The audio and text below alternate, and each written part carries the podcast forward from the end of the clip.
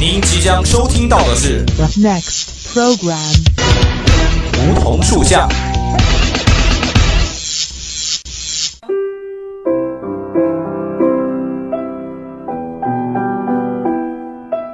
站在夏天的尾巴上，我们彼此相识；在乍暖还寒的春天，我们彼此温暖。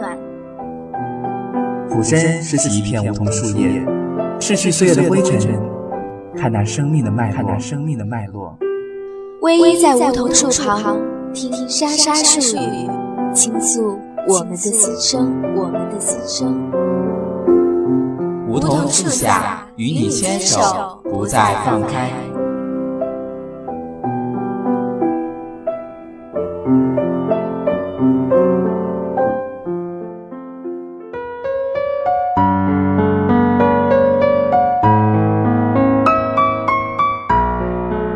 感悟生命，感受生活。老师、同学们，亲爱的听众朋友们，大家好！欢迎在每周四的午后和我们相约在梧桐树下。我是主播曲奇。马上又是要到高考了，曲奇作为一位曾经参加过高考的人，深知高考对于每一位考生的重要性，可以说它是我们人生的第一个转折点。那在这儿，曲奇首先祝愿每一位莘莘学子取得自己理想的成绩。也希望每一位考生坚信，只要自己努力了，没有什么是不可能的。就像今天和大家分享的这篇文章中提到的一样，Nothing is impossible。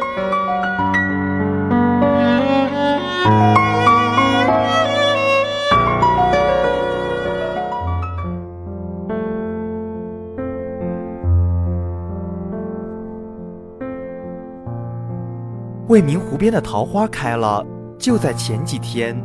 我曾经无数次的梦想过，花开的时候，湖边折枝的人群里有自己的身影。那个时候，我的心思和大家一样单纯而迫切，而我的目光却是比你们更迷茫和恍惚。那年高三，高一那年，我差点就把自己变成了一块锈铁。上课的时候睡觉、聊天、看漫画、吃零食，跟着后面那些男生大呼小叫，把年轻的女老师气得眼圈含泪，然后自鸣得意而洋洋之，那真是一段不堪回首的日子，像色彩斑斓的黑洞，看上去奇观异彩，鬼魅般的吸引力，却在不知不觉中一点点把你拉向无底的深渊，于是下滑。于是堕落，而更加难过的是，明明知道自己在下滑，在堕落，却无能为力去改变。习惯的力量的确强大到让我无可奈何，于是放弃了最后的挣扎与努力。现在想想，那只是懦弱，那只是懒惰。其实那个时候真的是应该有一个人，指着我的鼻尖，戳着我的脊梁说。你是不是就想这样子破罐子破摔，就想这样子玩完你的一辈子？你知不知道自己在做什么？清不清楚自己想要什么？自己的明天会是什么？可是当时没有任何人，也许他们已经放弃了我。可是再无所谓的人，也会有自己的底线，正如再生的剑骨也会有它的底骨。一切就像是滑滑梯，一路上放肆张扬地笑了下来，最后终于重重地摔在了下面，头破血流。也许人只有在痛的时候，才会认认真真的反省自己走错了哪一步吧。总要摔些跟头，才能学会绕道走。而这条再简单不过的道理，我却付出了整整一年的青春时光，所幸并不晚。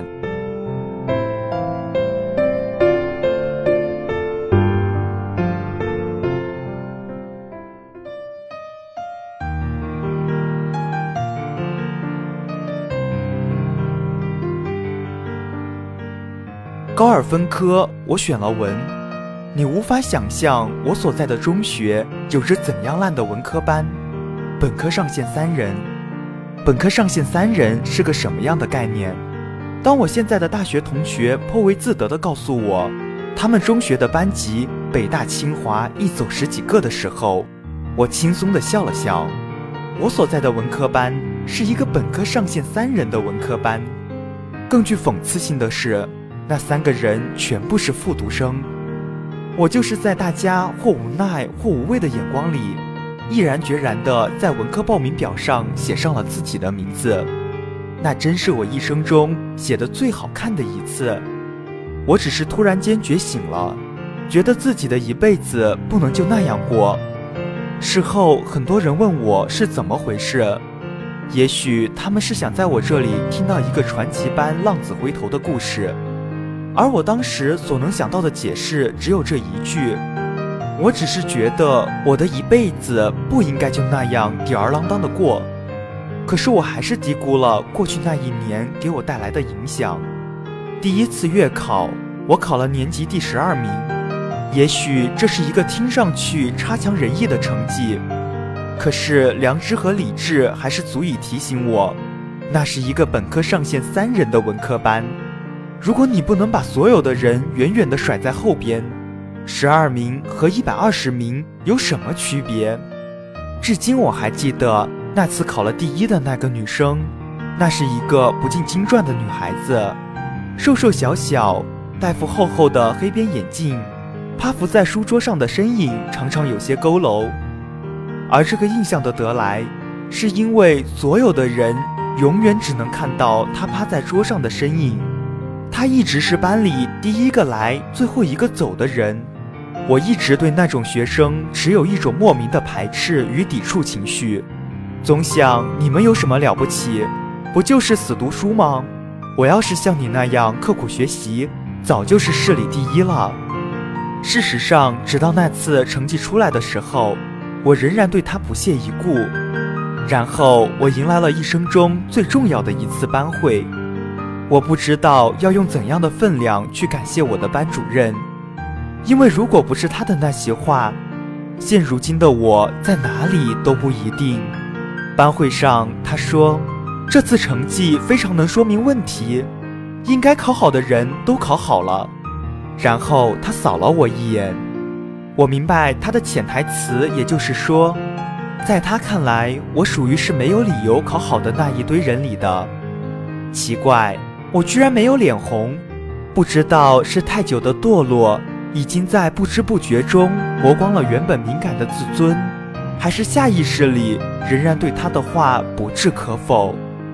我当时面无表情地迎上了他的目光，他的眼睛只是平静地扫过我那里，然后继续说道：“我知道有些人自以为很聪明、很有才气，看不起那些认真学习、刻苦努力的同学，总觉得人家是笨鸟先飞，是先天不足。可是我想说的是，你只是懦弱。”你是不敢尝试，因为你怕自己努力了、刻苦了也比不上他们。你不敢去尝试，只是因为有失败的风险，而你甚至连这一点风险都承担不起，因为在你心底，你根本就没有把握。你只是懦弱。后面他又说了什么？我已经想不起来了。我承认。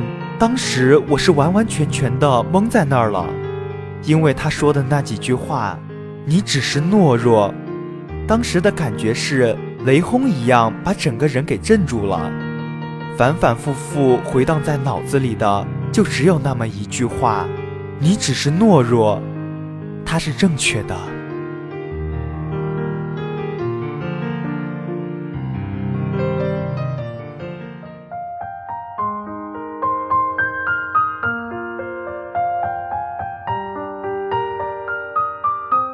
那种突然觉醒的震撼，是语言无法描述的，也是我不想用文字去表达的。你只能通过结果来想象，也只需要通过结果来想象。那晚我在日记里写道：“试试吧，我不去强求什么，我只想试试，试一试自己那样刻苦努力的学上一个月会不会见效。”当时的我。也根本不敢对自己承诺什么结果，因为的确承诺不起。我只是抱着一个念头，试一试。然后我迎来了人生中最戏剧性的一个月。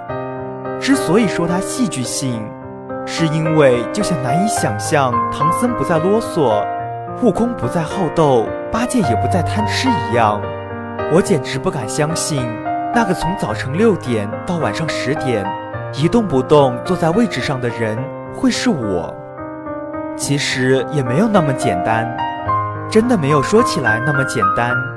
我去一点一点做的时候，就已经发现了，要想在几天里改变一直以来形成的习惯太难，而要想在一个月里创造出令人瞠目结舌的成绩来也太难。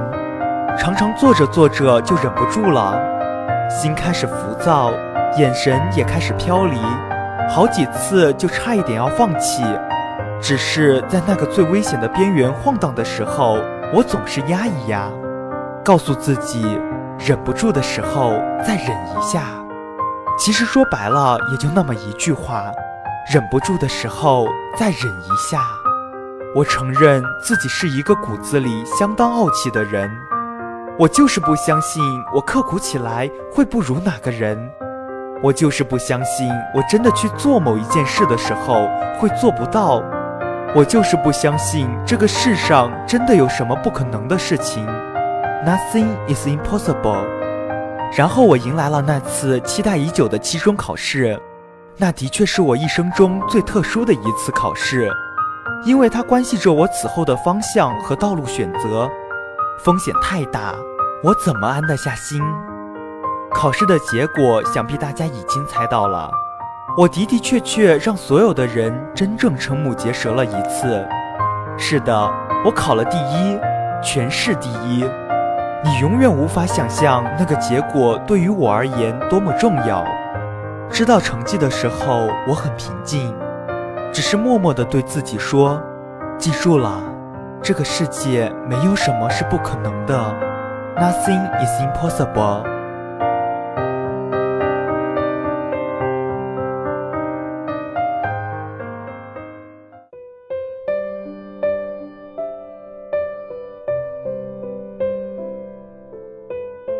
其实，所有的方法说白了都是没有方法的，只有一个词：刻苦。我再也没有改变过那种态度和方法。我坚守着我的不是方法的方法，也坚守着我的名字在成绩单上的位置，一直到高考前的最后一次考试。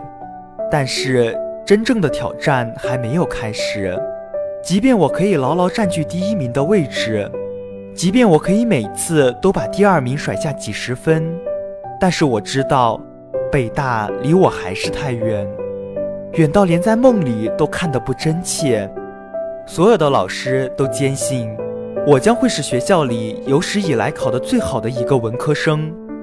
在他们的概念里，考得最好的文科生，意味着你可以上山大，运气好点的话，也许可以伸伸手，还能够得上复旦。甚至是人大的门槛，但是我只要北大。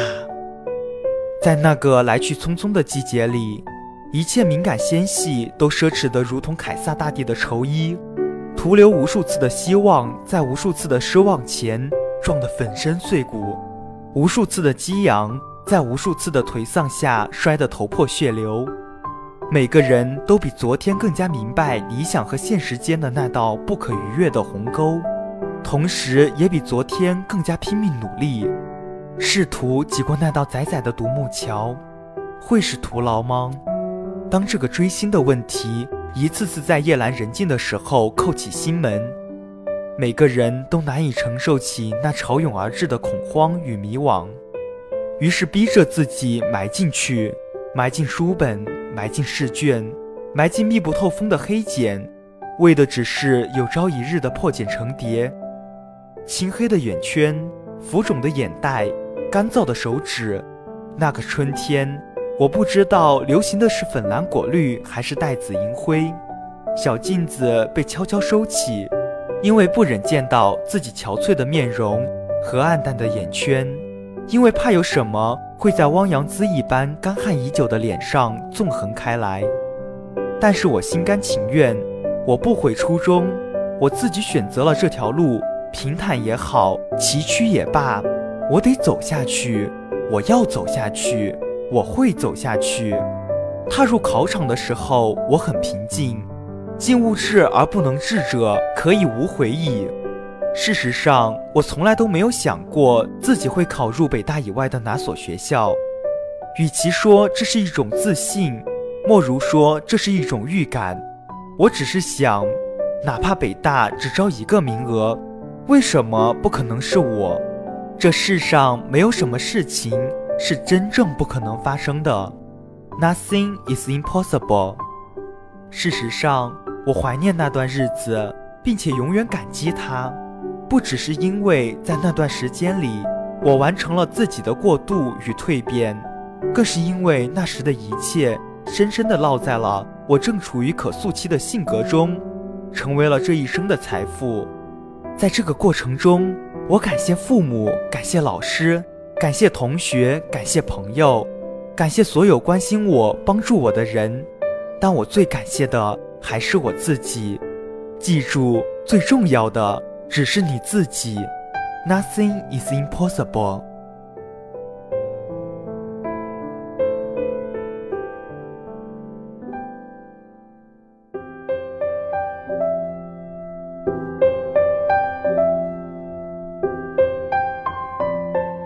好的，今天的梧桐树下到这儿就要和大家说再见了。